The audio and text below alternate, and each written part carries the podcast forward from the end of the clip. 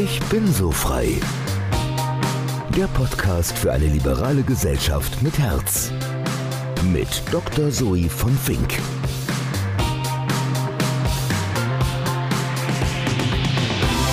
Herzlich willkommen. Heute spreche ich mit Nicola Brandt, Leiterin des OECD Berlin Centers. Ihre Mission? Globalisierung gerecht gestalten und internationale Standards setzen, die allen dienen. Dabei geht es oft auch um Transparenz. Ein Beispiel ist, dass sich Regierungen untereinander absprechen, sodass globale Unternehmen tatsächlich Steuern zahlen. Die OECD sammelt und vergleicht dafür die Daten ihrer 38 Mitglieder und weiteren und bringt Regierungen zum Dialog zusammen. Letzte Woche, als Nicola und ich gesprochen haben, war beispielsweise gerade der Generalsekretär der OECD, also Nicolas Chef, Matthias Kormann in Berlin zu Besuch. Er hat hochrangige Gespräche mit verschiedenen Ministern und Ministerien geführt. Immer dabei Nicola. Die Stärke der OECD sind auf jeden Fall Zahlen und Fakten. Die Links zu einigen Studien, die wir erwähnen und wo man sehen kann, wie Deutschland im Vergleich dasteht, findet ihr in den Show Notes. Nicola und ich diskutieren auch darüber, warum es so wenig Diversität im öffentlichen Dienst gibt. Nicht, dass wir das gelöst hätten, aber auch den Link zum Bundesbeamtengesetz, das besagt, dass auch nicht deutsche Beamte werden können, findet ihr auch unter mehr Infos. In Ihrem Bücherregal, in Ihrem Berliner Büro, entdecke ich auch ein interessantes Buch mit Ihrem Namen. Was es damit auf sich hat, erfahrt ihr im Laufe der Sendung. Wenn euch der Podcast gefällt, abonniert ihn gerne bei Spotify oder Apple und erzählt anderen davon. Feedback zu möglichen Gästen und Themen, die euch interessieren, gerne unter der E-Mail in den Show Notes. Viel Spaß beim Zuhören. Eure Zoe mit Accent aigu.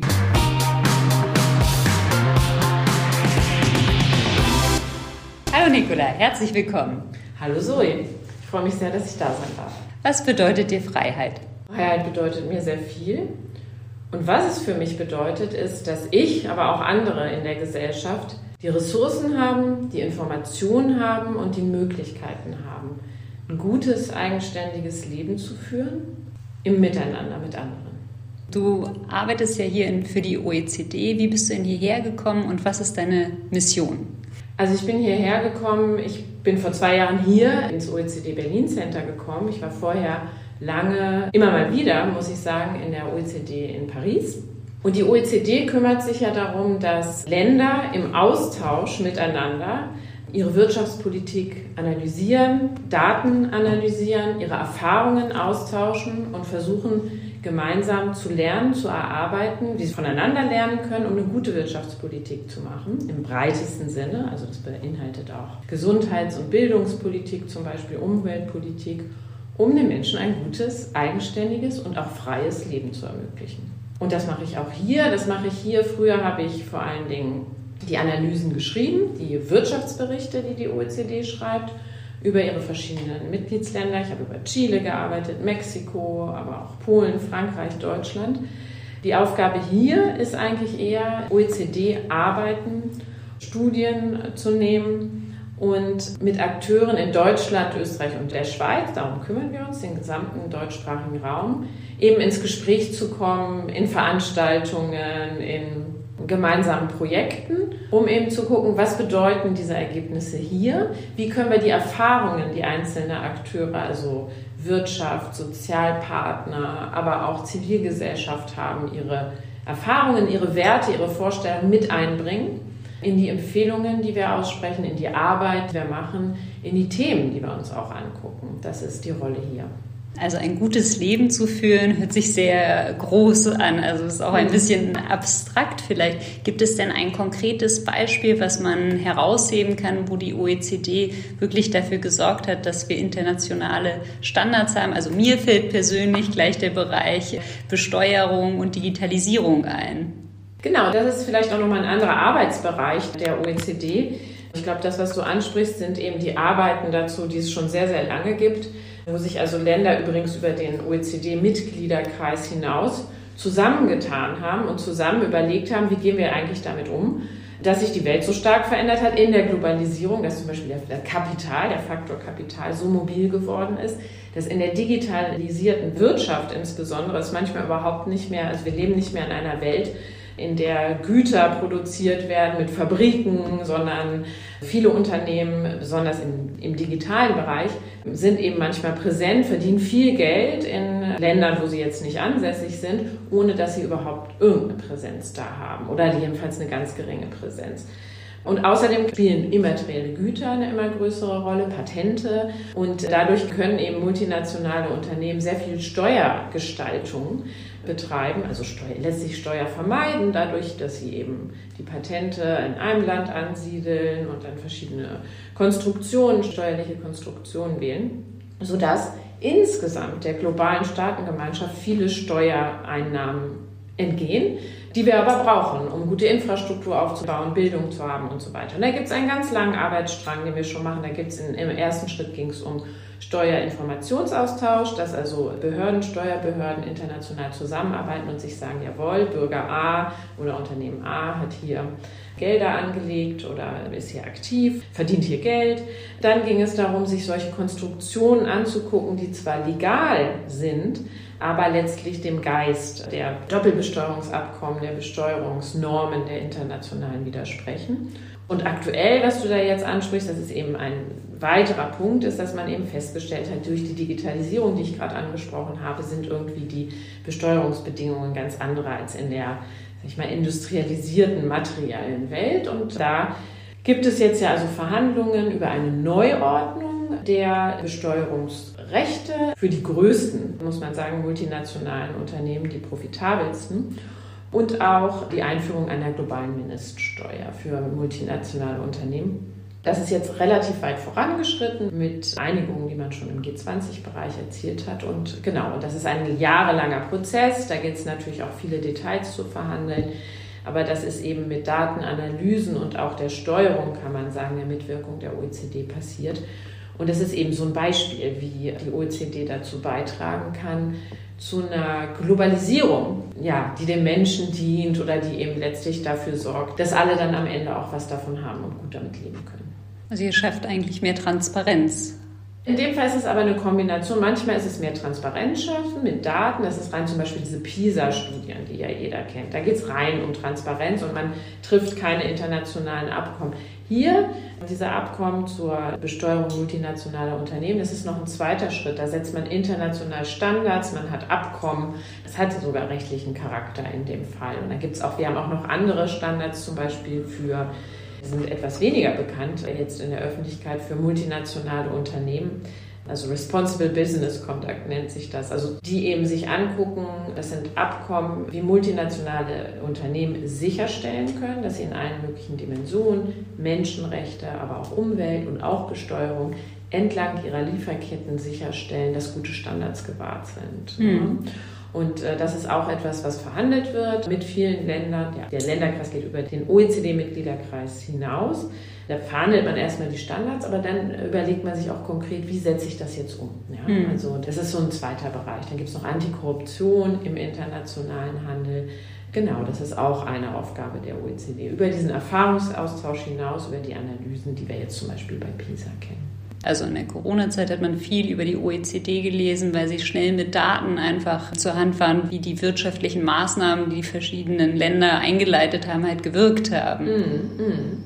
Ja, genau. Das, darum geht es natürlich auch, zu analysieren, was wird gemacht. Also wir haben in allen möglichen Bereichen versucht, sehr schnell zu verstehen, was passiert eigentlich? Wie kann man jetzt zum Beispiel in der ersten akuten Phase, als viele Länder eben das Wirtschaftsgeschehen in Teilen jedenfalls stillgelegt haben sogar, wie, welche Liquiditätshilfen werden eingesetzt, wie hantiert man mit Kurzarbeit, um eben das zu unterbrücken, aber dann gleichzeitig eben gemeinsam überlegen, wie kommt man denn dann wieder raus? Ne? Also braucht man dann zum Beispiel einen Fiskalstimulus, um die Wirtschaft wieder in Gang zu bringen.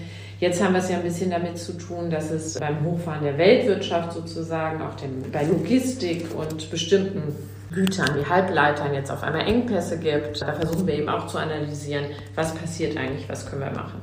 Und wir machen es auch auf anderen Gebieten. Wir haben uns zum Beispiel auch sehr genau die psychische Gesundheit angeguckt. Also die hat ja durch Lockdowns auch klar gelitten. Das sehen wir auch ganz klar. In allen Altersklassen besonders betroffen sind Jugendliche und Frauen.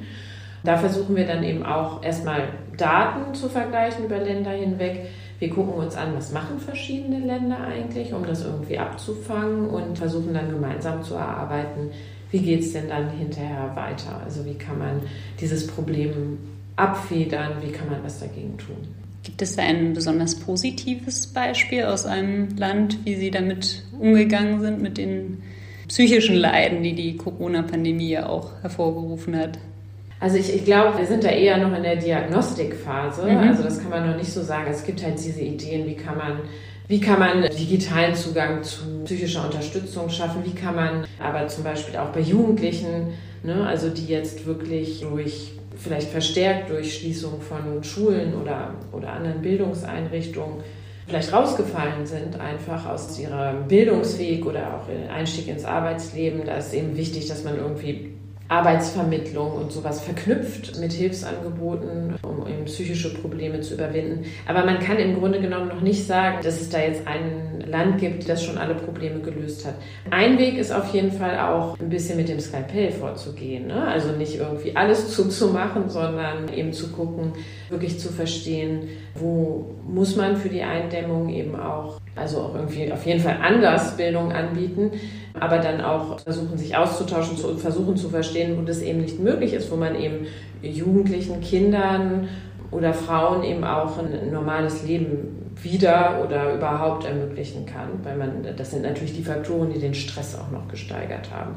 Und letztlich kommt natürlich auch diese wirtschaftspolitische Dimension rein. Also wem es jetzt gut gelingt, die Wirtschaft wieder hochzufahren, der kann natürlich Leute, die da jetzt sehr gelitten haben, auch mental gelitten haben, schneller und besser wieder integrieren. Aber die Patentlösung gibt es noch nicht. Aber umso wichtiger ist natürlich, sich auszutauschen, auch sich auszutauschen darüber, was sieht man eigentlich? Und das ist ja auch ein differenziertes Bild. Es ist auch jetzt nicht jedem schlecht ergangen, sondern es gibt sogar welche, die haben sich besser gefühlt im Lockdown, hatten mehr Zeit für die Familie oder so. Aber man muss eben verstehen, wo sind die Probleme und wie kommt man dann an die Personen heran. Und da gibt es zum Beispiel die Schweiz, die haben da ganz umfängliche Studien gemacht. Und interessanterweise die Ergebnisse hatten wir eben so eine kleine Veranstaltung dazu und da kamen dann eben auch deutsche Studien dazu und es war so ein sehr ähnliches Bild. Es ist jetzt auch nicht so, dass man in erster Linie beobachtet, dass schon richtig psychische Krankheiten, dass das ganz stark hochgegangen ist, aber äh, starke Belastung des Wohlergehens bei vielen Jugendlichen und, und auch Müttern zum Beispiel.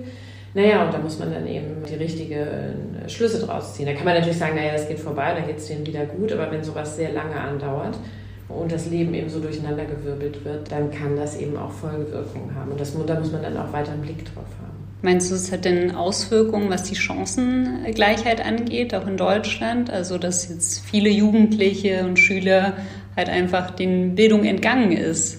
Also damit muss man wirklich rechnen. Es gibt natürlich noch nicht so viele aktuelle Daten, aber was wir ja wissen aus den PISA-Studien zum Beispiel, ist, dass es vor allen Dingen, also Deutschland ist da so insgesamt, hat sich auch verbessert, muss man auch sagen. Das würde ich sagen, ist auch so ein positives Beispiel, wo dieser PISA-Schock aus 2000 durchaus dazu geführt hat, dass man viel getan hat. Bildungsstandards vereinheitlicht, mehr frühkindliche Bildung, mehr Integrationsförderung auch. Und das hat auch was gebracht, sieht man auch wirklich an den Ergebnissen. Was aber immer noch der Fall ist, ist, dass diese große Schere ist zwischen also das Bildungsergebnissen von Kindern aus reicheren Familien und denen, die benachteiligt sind. Da gibt es immer noch unheimlich viel zu tun. Und man muss davon aus, und die Schulschließungen in Deutschland waren jetzt im Winter, gehören mit Abstand zu den längsten, in Europa jedenfalls. Und einfach Studien aus früherer Zeit, eben aus Kriegen, Streiks und so weiter, wo man sich eben angeguckt hat, was passiert denn eigentlich, wenn Schulunterricht so unterbrochen wird zeigen deutlich, dass eben Benachteiligte, also dass das für alle negative Auswirkungen hat, also kann über den ganzen Lebensweg negative Auswirkungen haben. Also Schule, Bildungsabschlüsse sind geringer, die Betroffenen verdienen weniger Einkommen, aber besonders stark bei denen, die sowieso nicht gut aufgestellt waren. Ja, und da muss man natürlich dann mit doppeltem Eifer rangehen danach und das eben auch wieder abfangen und, und investieren einfach in Bildung. Das sind sicherlich Sachen, wo man auch OECD-Daten und so Erkenntnisse nutzen kann, um zu gucken, was ist denn jetzt zu tun. Aber wie, wie weit es genau, was genau dann passiert ist, das muss man sich auch erst noch angucken. Das kann man noch nicht sehen, aber man kann es sich auf jeden Fall vorstellen. Und ist denn im Vergleich jetzt auch, wenn man auf die ganzen OECD-Länder blickt, hast du denn das Gefühl, die, ja, der größte Schock der Pandemie ist jetzt vorbei und es gibt wirklich aufwärts? Und was sind denn jetzt gerade noch Wirtschaftshemmnisse? Naja, also man sieht schon, dass es jetzt wieder bergauf geht so. Das, das stimmt auf jeden Fall jetzt in OECD-Ländern, also in westlichen Ländern. Aber Also zum einen gibt es ja immer noch Sorge, gibt es neue Wellen, also bestimmt, also es kommt viel darauf an, auf, würde ich sagen, die Impfquote, wenn die sehr hoch ist, das hat man jetzt auch in England gesehen, dann hat das eben eine ganz andere Wirkung, wenn sich das Virus da weiter ausbreitet. Und dann kann man eben auch das gesellschaftliche Leben wieder aufnehmen. Aber das ist natürlich nicht in allen Ländern so. Also das ist eine ganz große Herausforderung, dass eben unheimlich viele Länder, die ärmer sind, überhaupt noch keinen Zugang zum Impfstoff haben. Und das kann eben dann auch schnell wieder den internationalen Handel behindern. Also auch so, wenn man jetzt das rein egoistisch sieht, sage ich mal, aber natürlich auch das Wohlergehen in den Ländern. Und das hat ja auch dann wieder Auswirkungen aus, aus Migration und so weiter sodass das also global sicherlich noch nicht beendet ist. Und es geht eben viel darum, um internationale Solidarität, auch dafür zu sorgen, dass alle Länder Zugang zum Impfstoff bekommen, ist unheimlich wichtig.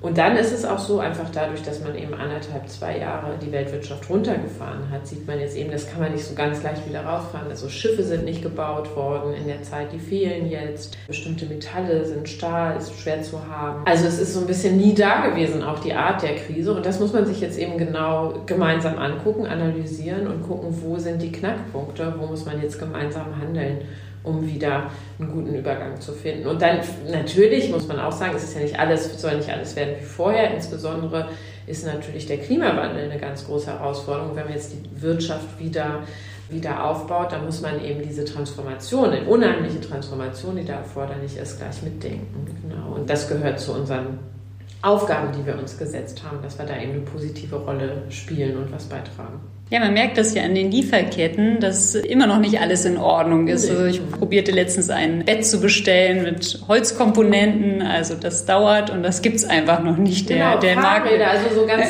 triviale Dinge, aber vor allen Dingen, wenn man also in Deutschland ist ja so der industrielle Mittelstand sehr stark und die kriegen einfach ihre Vorleistungen jetzt nicht oder sind wahnsinnig teuer geworden. Das sieht man auch inzwischen dann tatsächlich an der Inflation, die ja so ein bisschen jedenfalls jetzt erstmal zurück ist. Also das ist ganz klar, das ist eine unheimliche, das sind unheimliche Verwerfungen gewesen, die wir da so erlebt haben. Und die sind auch, wie gesagt, auch wirklich für viele Länder überhaupt noch nicht vorbei. Und deswegen dauert das auch, bis sich jetzt alles wieder normalisiert.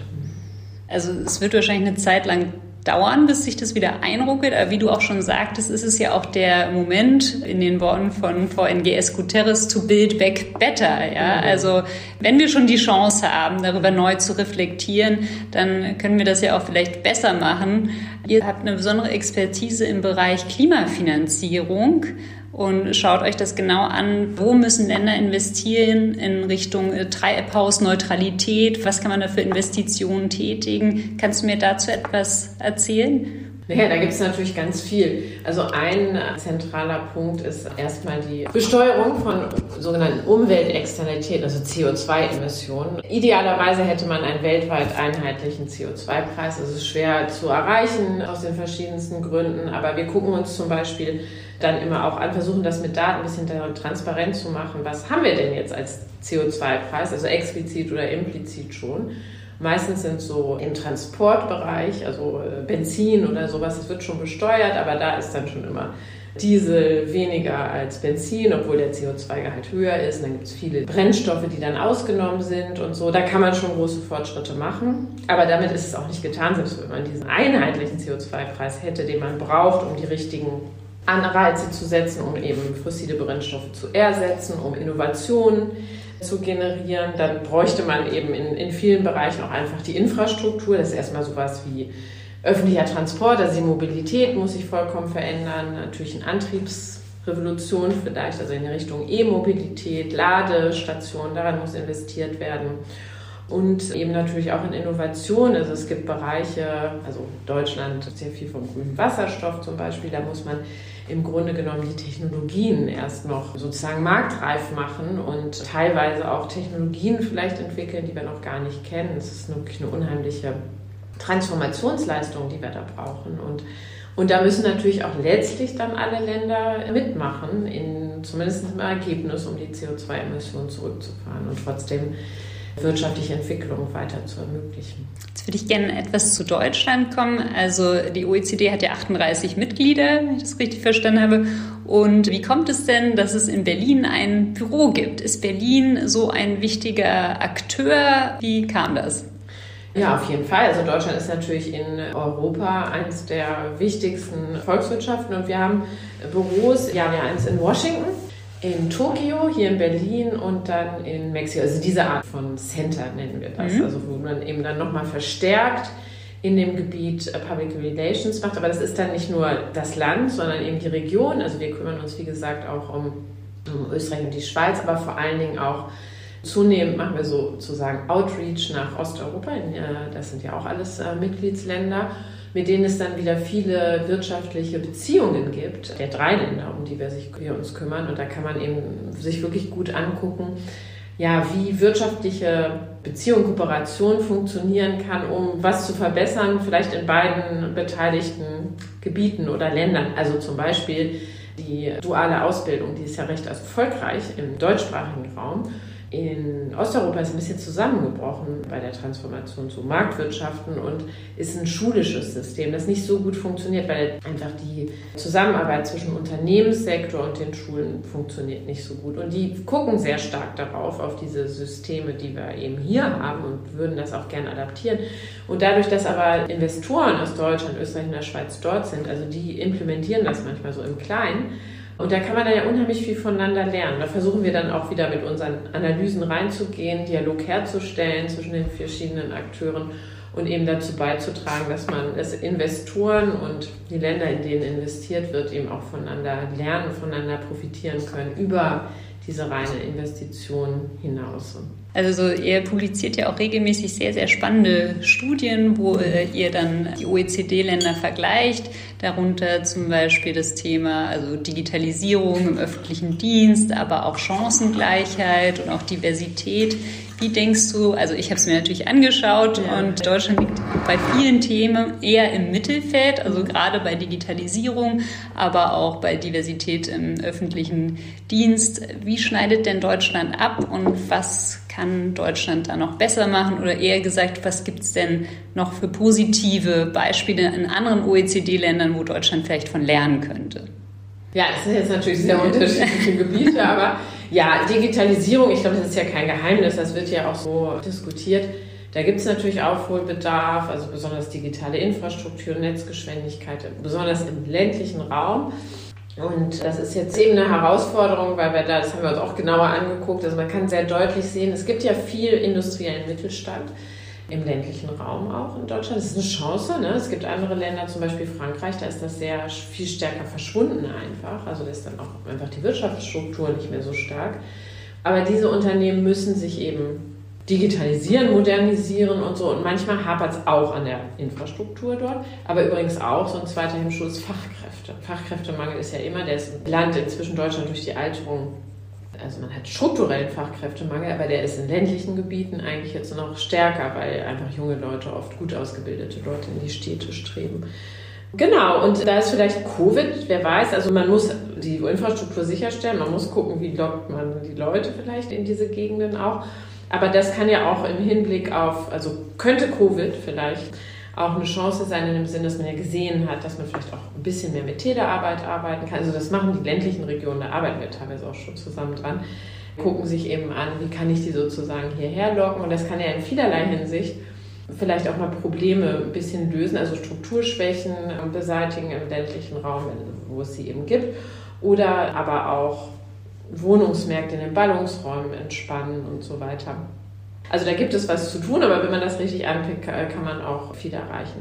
Chancen, da hatten wir eigentlich schon vor allen Dingen über das Schulische gesprochen. Ne? Da gibt es also auf dem Gebiet auch immer noch viel zu tun, obwohl es viele Fortschritte gibt. Im Sinne, also frühkindliche Bildung ist eben sehr wichtig und damit kann man viel erreichen, um eben diese Ungleichheiten aus Elternhäusern ein bisschen auszugleichen. Und ganz wichtig eben auch aktive Integration von Kindern, die kein deutschsprachiges Elternhaus haben. Da gibt es Fortschritte, aber da kann man auch wirklich weiter voranschreiten. Es ist eben dann auch wichtig, dass Ganztagsschulen ausgebaut werden, dass es mehr Kindergartenplätze gibt und dass man da auch auf die Qualität der Fachkräfte achtet. Ne? Also da ist eigentlich eine positive Dynamik da gewesen. Man muss eben nur aufpassen, dass dieses ganze Zumachen, was wir jetzt hatten, nicht dazu führt, dass man dann, ja, zum Beispiel sagt, ja, jetzt kein Geld mehr dafür da oder man irgendwie so weitermacht wie vorher, sondern man muss wirklich gucken, wo sind jetzt die Schwachpunkte und wo muss ich jetzt investieren. Und Vielfalt Da machen wir auch sehr viel, haben auch einen sehr guten deutschsprachigen Migrationsexperten in Paris. Oder geht es ja vielleicht nicht nur um, um Vielfalt, also nicht nur um Migration, sondern auch um Gleichstellung.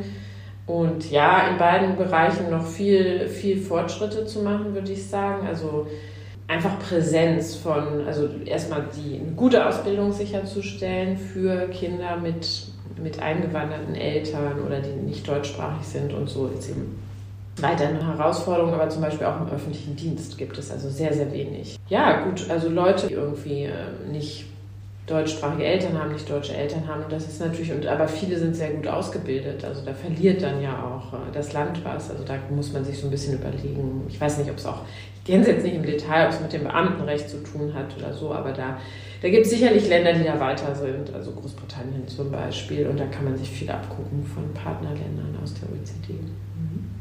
Also es gibt einfach in Großbritannien viel mehr Zugang. Ich kenne ja auch Deutsche, die dort im öffentlichen Dienst also recht genau. hohe Positionen haben. Das ist bei uns eigentlich nicht so ja, vorgesehen, ich glaube, soweit ich weiß. Ich bin mir ehrlich gesagt im Moment gar nicht darüber klar, aber ich glaube, das Beamtenrecht lässt es teilweise auch nicht zu. Aber ganz sicher bin ich mir nicht. Es kann sein, dass ich Unsinn rede.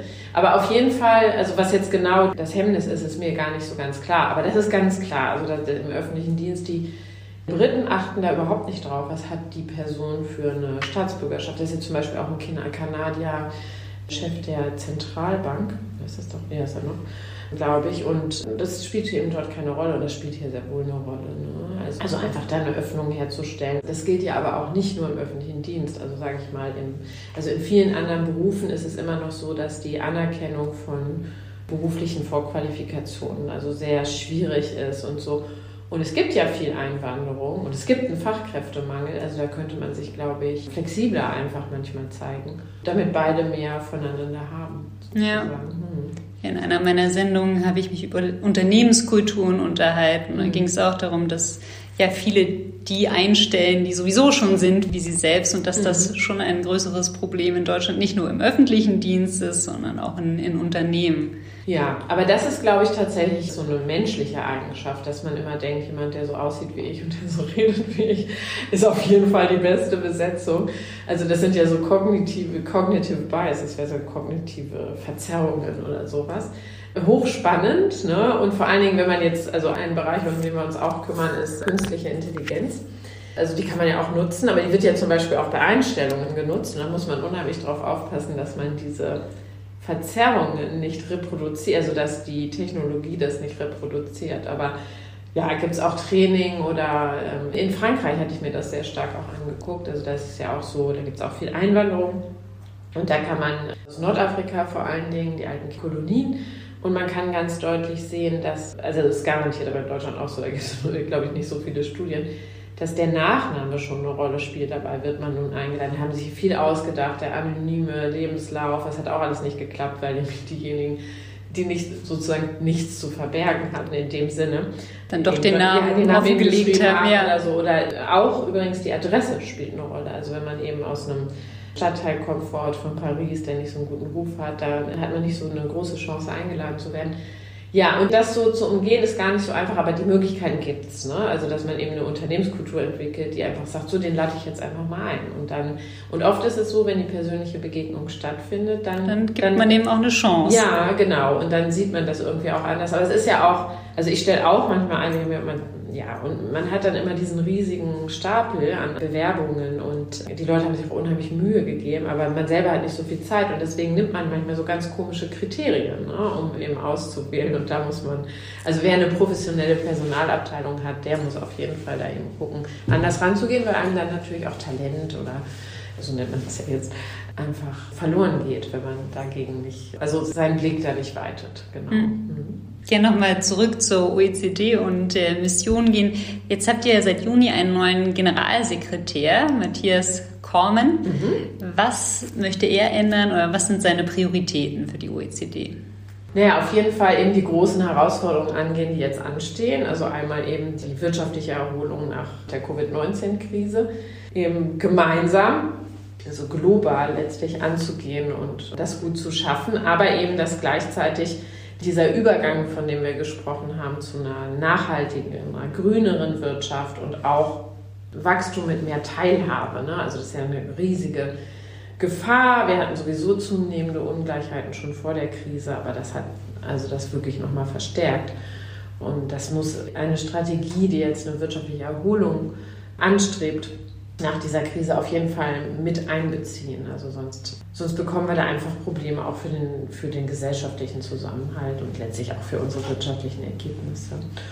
Auf jeden Fall eine positive Rolle spielen, also voranschreiten in dieser Aufgabe, global eben den Klimawandel zu bekämpfen, die richtigen Instrumente zu entwickeln dabei.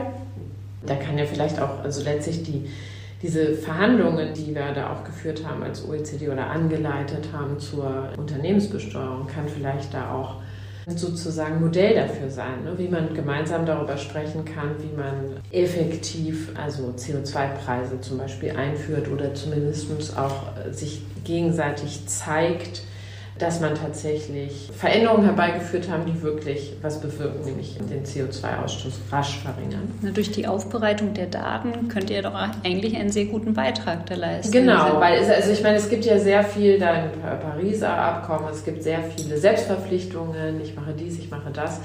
Aber manchmal kann man nicht so genau überprüfen, wird das jetzt überhaupt gemacht, wird an anderer Stelle wieder was Kontraproduktives gemacht. Also deswegen auch, wenn wir uns jetzt, wir gucken uns ja implizite CO2-Preise an, also was ergibt sich implizit durch Besteuerung, ne? mhm. wie, wie wird dann CO2 bepreist? Oder ein ganz großer Bereich ist, dass wir halt Daten entwickeln über Subventionen für fossile Brennstoffe, die es immer noch gibt, überall eigentlich und dann äh, die Länder zusammenbringen und sagen, was kann man denn jetzt machen, die, die, können wir jetzt ja nun wirklich nicht mehr gebrauchen. Also einfach eine Transparenz schaffen, die auch dann eine gute Basis sind für internationale Zusammenarbeit, für internationale Verhandlungen, um eben gemeinsam voranzukommen. Mhm. Und aber vielleicht auch nicht nur die Daten, sondern auch, also das ist auch ganz wichtig, ist mir ganz wichtig, also dieser Erfahrungsaustausch. Wenn Länder dann manchmal sagen, hier diese Sache, die hat einfach jetzt besonders gut geklappt. Also zum Beispiel, keine Ahnung, man kann sich angucken, wie Finnland im schulischen Bereich umgeht mit benachteiligten Kindern, welche Instrumente setzen die eigentlich ein. Da kann man sich ja was abgucken ne? und äh, gucken, kann das bei mir eben auch,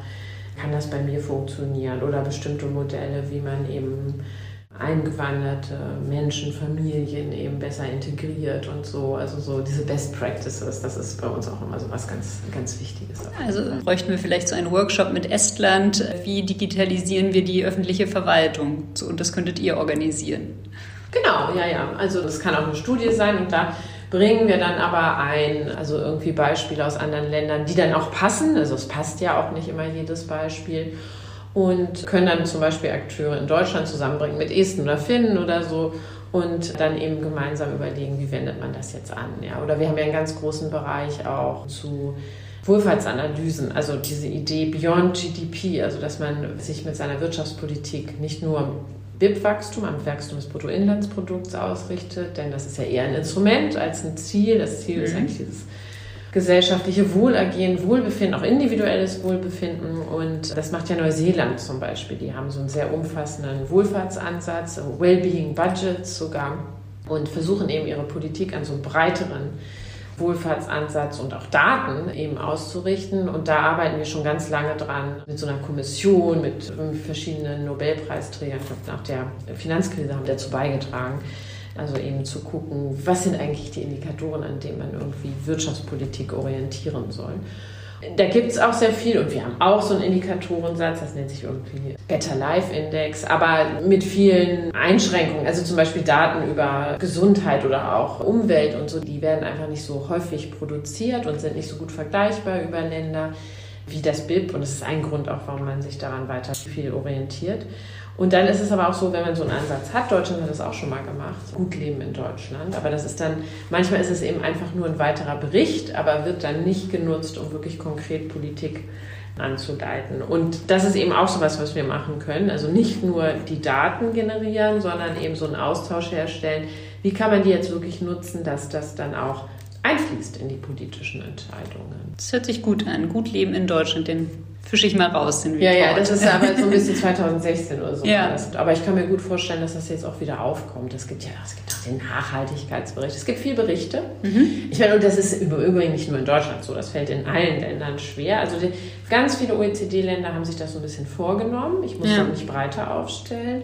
Und häufig endet das eben so in einem weiteren Bericht, aber es wird nicht als Politikinstrument, als Leitfaden für Politik eingesetzt. Ja, genau. Okay, aber es ist gut, diese Berichte zu kennen, damit man das Rad nicht immer wieder neu erfinden Genau, muss. also sich auszutauschen und das eben, genau, aber das machen die auch. Die tauschen sich dann auch äh, über die OECD-Teils dann aus und wir können dann eben gucken, was hat in anderen Ländern funktioniert und können sich dann eben auch die Governance angucken und sagen, aha, wie haben die vielleicht das Problem gelöst, mit dem ich dann nicht klargekommen bin.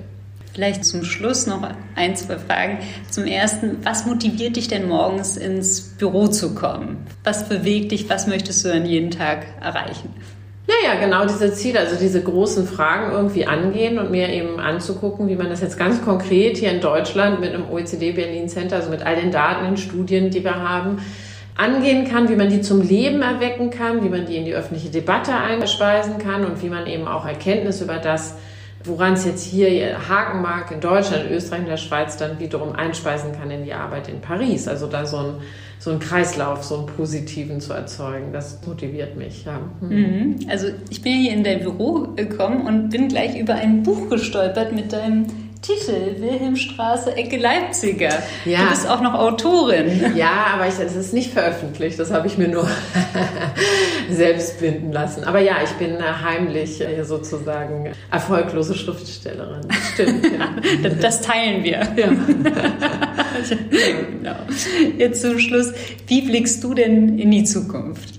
Wie blicke ich in die Zukunft? Ja, also mit Interesse. Also ich würde sagen, wir sind ja immer noch, stecken da auch noch wirklich drin in einer großen Krise, die letztlich alle gesellschaftlichen Bereiche erfasst hat. Jetzt sind Wahlen und ja, es ist auch Licht am Ende des Tunnels, würde ich sagen, im Hinblick auf diese Krise. Aber man muss dann eben gucken, dass man diese ganzen Probleme, die man dabei nochmal deutlicher gesehen hat oder die sich vielleicht auch verstärkt haben, angeht und mit einer positiven, optimistischen Haltung auch sagen, dass ja, schon vieles, naja, viele Probleme gelöst wurden oder viele Fortschritte erzielt hat der Mensch, auch insbesondere wenn er eben zusammenarbeitet mit anderen, Vertrauen schafft, international zusammenarbeitet und ja, dann wollen wir mal gucken, wie wir das angehen können.